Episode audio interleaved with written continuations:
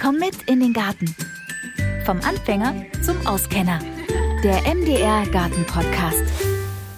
Hallo und herzlich willkommen zu einer neuen Folge und in der geht es um günstiges und auch um nachhaltiges Gärtnern. Ich bin bei Strebergärtnerin Katharina Koch in Halle. Hallo. Hallo aus Halle. Katharina, du warst ja zusammen mit Fabian und Oliver ähm, Teil unserer Webserie Die Strebergärtner. Wir haben euch drei ja eine Saison lang beim Gärtnern begleitet, im Kleingarten, im Garten und auch bei dir auf dem Balkon. Ähm, und die Webserie, die habe ich euch hier übrigens unten im Beschreibungstext verlinkt. Ja, und Katharina, dein Balkon ist ja dein Garten und um, gärtnerst total sparsam. Das hast du uns ja auch in der letzten Saison gezeigt.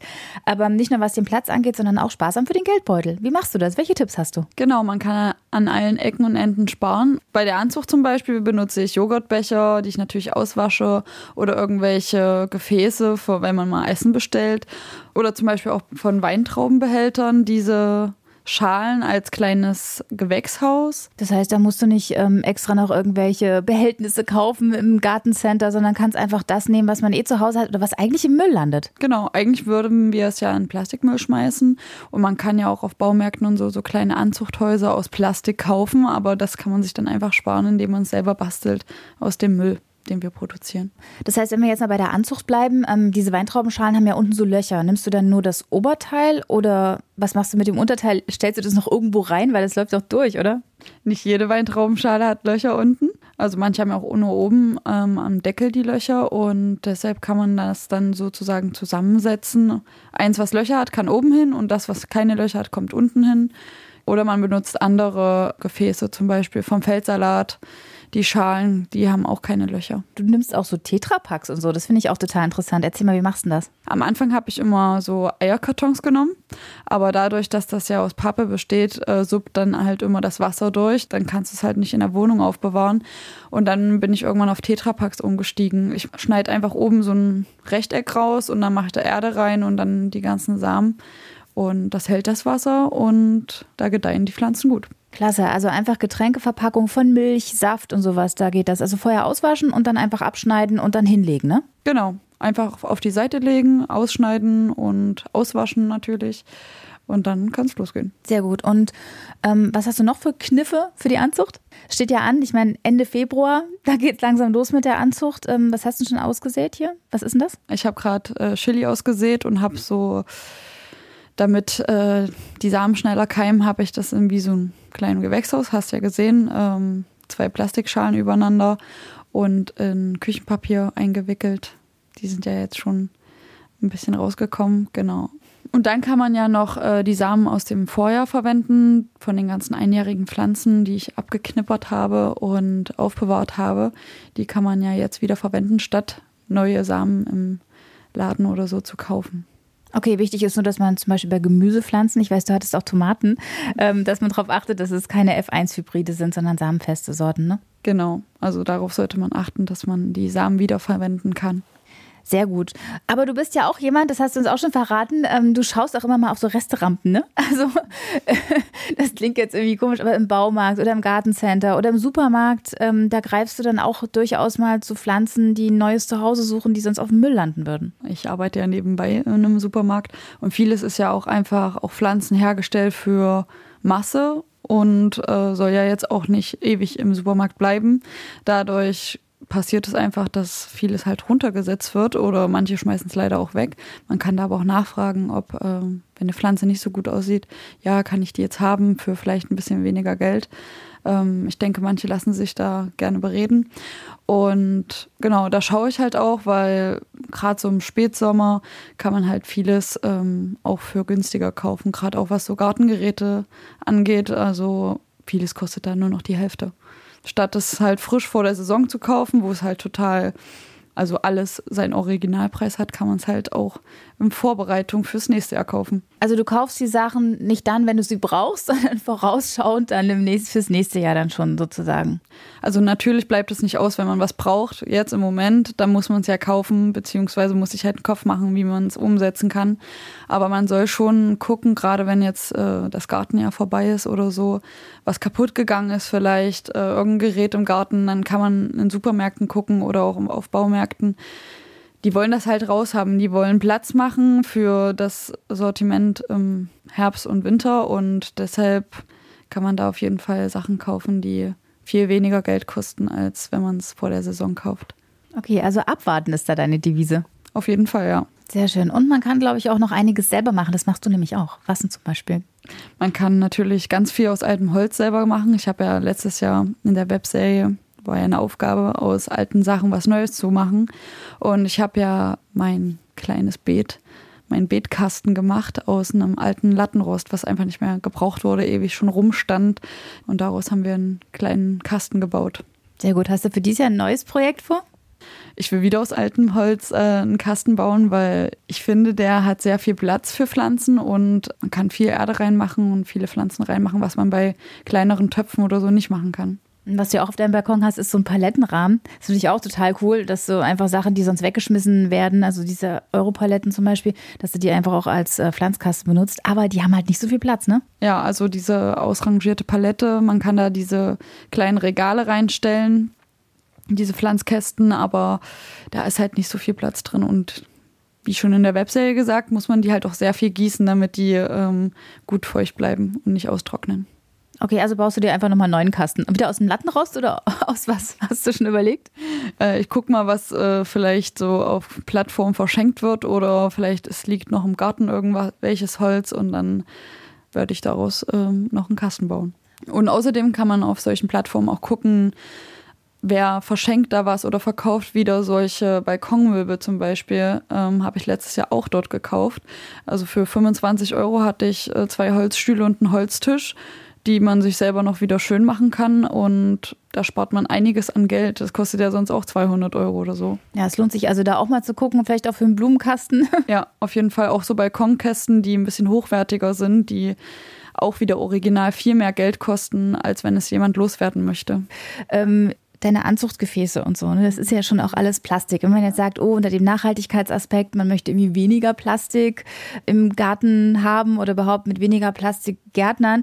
Ich glaube, das ist momentan ganz schön schwierig. Ich werde dazu definitiv irgendwann noch mal eine extra Folge machen, wie das möglich ist, plastikfrei zu gärtnern. Aber es ist doch irgendwie schon auch der erste Schritt zu sagen, ich kaufe kein neues Plastik, sondern ich benutze das alte. Es ist auf jeden Fall der erste Schritt, dass man kein neues Plastik kauft. Wie ich schon gesagt habe, dieses Anzuchthaus, was es zu kaufen gibt, ähm, ist auch aus einem billigen Plastikmaterial hergestellt, was vielleicht innerhalb von ein, zwei Jahren auch kaputt geht. Die anderen Gefäße kann man ja auch öfter wieder verwenden. Man kann auch die Tetrapacks öfter verwenden, als einmal einfach nur den Saft daraus zu schütten. Außerdem, was mir jetzt noch einfällt, in Supermärkte, die haben so Porree, Lauch und sowas liegt in solchen Holzkästen, die die Supermärkte auch nur wegschmeißen. Also da kann man auch mal nachfragen, ob man die vielleicht haben kann. Dann kann man da auch pflanzen oder kleine Kräuter reinpflanzen. Das wäre auch noch so ein Tipp. Ja, gewusst wie, spart Energie, aber auch Geld. Richtig, ja. Und was du auch machst, ähm, du hast eine super tolle Verwendung für Kartoffelnetze, Katharina. Also, da haben wir bei der Webserie echt sehr gelacht. Erzähl mal. Ich habe ja letztes Jahr Netze gesammelt für meine Melonen auf dem Balkon. Also die sind ja leider nicht so groß geworden. Und ich habe halt so äh, Kartoffelnetze und Zwiebelnetze gesammelt, damit, falls die so riesig werden und so schwer an der Pflanze hängen, damit ich die so einbetten kann und irgendwo festmache am Balkongeländer oder so, damit sie nicht zu sehr eine Last sind für die Pflanze. Probierst du Melone dies Jahr wieder? Ja, tatsächlich, aber ich glaube nicht auf dem Balkon. Aber da hättest du die Netze. Die Netze kann man ja auch in den Garten hängen ähm, und irgendwie ja. die Pflanze hochhängen, damit sie da nicht unten liegt. Genau, ich habe auch mal was gesehen, man kann auch ist zwar nicht mehr so Maskenzeit, aber alle Masken, die wir jetzt noch zu Hause rumliegen haben, Stoff oder auch andere Masken, da kannst du auch die ähm, Früchte da drauflegen, wenn sie zu schwer werden und links und rechts hast du ja dann den Faden und den hängst du dann auch irgendwo hin oder an die Pflanze. Das ist total cool. Da kannst du die quasi wie so eine Hängematte, legst du die Melone dann im Beet, spannst du die auf. Genau, die Melone oder die Gurke oder so, die sonst sich dann einfach schön auf der Hängematte an der Pflanze. Dann sind die Masken ja doch nur für was gut jetzt, was sie nicht mehr brauchen. Das ist ja super. Genau.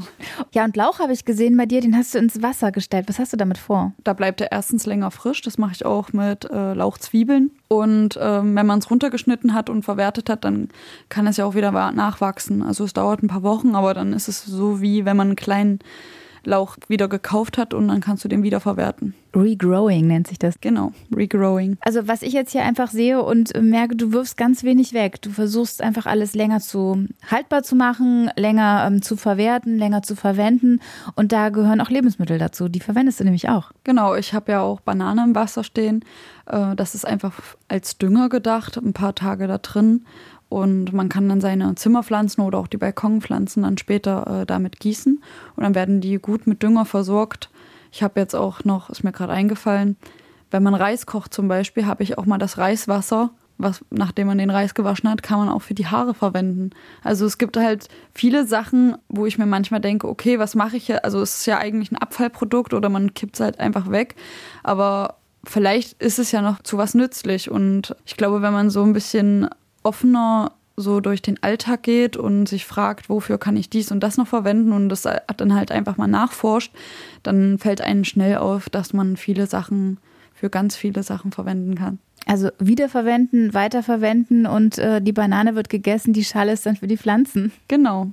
Also ich finde das sehr äh, beeindruckend, was man eigentlich mit so einfachen Sachen machen kann. Ich finde, es ist ein total schöner Aspekt, der, glaube ich, heutzutage immer wichtiger wird, dass man einfach aufgrund der ganzen ähm, ja, Umweltbelastung und Klimabilanz einfach sagen muss, okay, wir machen einfach weniger Müll, verursachen weniger Müll, versuchen ihn einfach zu vermeiden oder halt besser zu nutzen und nachhaltiger zu leben. Das ist schon ein großer Aspekt, finde ich, für nachhaltiges Leben und Gärtnern. Vor allem ist es, finde ich, ähm, wichtig oder beziehungsweise es ist wichtig für mich, nachhaltig zu gärtnern. Jetzt kaufe ich nur noch torffreie Erde, was mir total wichtig ist, auch bei der Anzucht von Pflanzen.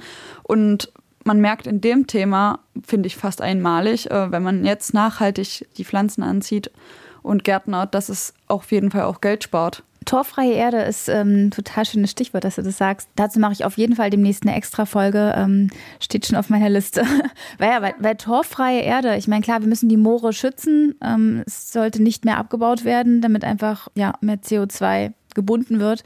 Ähm, deswegen ist es gerade wichtig. Das heißt, du hast also sonst früher mit Torferde angezogen und jetzt bist du umgestiegen, auch deswegen? Also am, im ersten Balkon ja sozusagen bin ich zu dem Supermarkt hier 20 Meter neben mir gegangen und habe halt säckeweise Erde hierher geschleppt. Aber die hatten halt auch nur eine Erde und die war mit Torf und ja, irgendwann habe ich das dann halt mal gelesen oder halt auch mitbekommen und dachte mir so, nee, möchte ich nicht mehr. Ich nehme nur noch torffreie Erde, jetzt auch zur Anzucht und alles.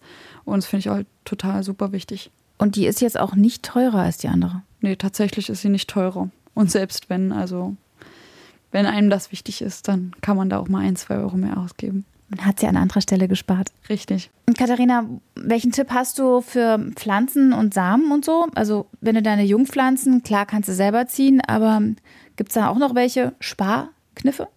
Ich habe ja in den letzten zwei Jahren auch ähm, Jungpflanzen angezogen und ich hatte immer zu viel und musste die dann verschenken, was ich auch überhaupt nicht schlimm finde. Letztes Jahr habe ich auch an ein Kinderheim hier in der Stadt gespendet. Die haben dort gegärtnert und ich hatte so viele Tomaten. Ich kann ja selber nur zwei, drei auf meinem Balkon machen, aber hatte dann auch so zehn oder so.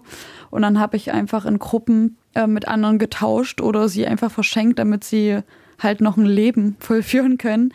Und man kann auch so in anderen Gruppen, wenn man jetzt vielleicht nicht in der Stadt wohnt, kann man halt auch Samen tauschen. Man kann sich die auch per Post zuschicken. Ähm, du kannst mehrere Samen da reinmachen, weil wenn du eine Samenpackung kaufst, sind da ja manchmal 200 Pflanzen drin, die du einfach nicht brauchst, weil du auch die Samen wiedergewinnen kannst. Und da kannst du ganz einfach tauschen. In Städten gibt es dann auch nochmal so Saatgut- oder Pflanzentausch-Treffen, wo du einfach hingehen kannst und dich mit anderen austauschen kannst. Und damit profitierst du halt auch von anderen. Und du kannst so halt immer wieder das Saatgut verwenden und weiterverwenden und wiedergewinnen und auf lange Sicht, wenn man gut darin ist, sage ich mal, sich vorbereitet, dann brauchst du gar kein Saatgut mehr kaufen, denke ich. Auch ein schöner Tipp. Man kann auch Kaffeesatz und Eierschalen wiederverwenden. Also viele trinken ja Kaffee und viele essen ja Eier und statt in den Müll zu geben, kann man es halt wiederverwenden und für das gute naturfreundliche Gärtnern verwenden. Also machst du das dann quasi die Eierschalen klein und äh, mischt die unter die Erde und den Kaffeesatz einfach mit einarbeiten, ne? Genau, genau so macht man es einfach. Äh, die Eierschalen klein machen, den Kaffeesatz auf die Pflanzen oder unter die Erde mischen. Als Dünger beziehungsweise als ähm als Futter für die Pflanzen. Und Katharina, was ich ja bei dir auf dem Balkon auch total schön finde, du hast jetzt nicht irgendwelche Pflanzstäbe gekauft, sondern du benutzt Äste. ich benutze Äste, also von meinem Arbeitsweg nach Hause habe ich damals im ersten Jahr Äste gesammelt. Da sind Riesenbäume und die liegen da ja auch noch rum und werden irgendwann weggekehrt. Ich dachte mir, die sind perfekt. Die kann ich für meinen Balkon nehmen als Rankgerüst und spare mir dann auch wieder irgendwelche Pflanzstäbe zu kaufen, die vielleicht von weit her transportiert wurden. Und außerdem kann man sie im Garten, äh, wenn man da hat man vielleicht auch viele Äste oder Altholz, dann kannst du dir da einen kleinen Zaun bauen oder vielleicht auch ein Rankgerüst für deine Gurken oder Melonen.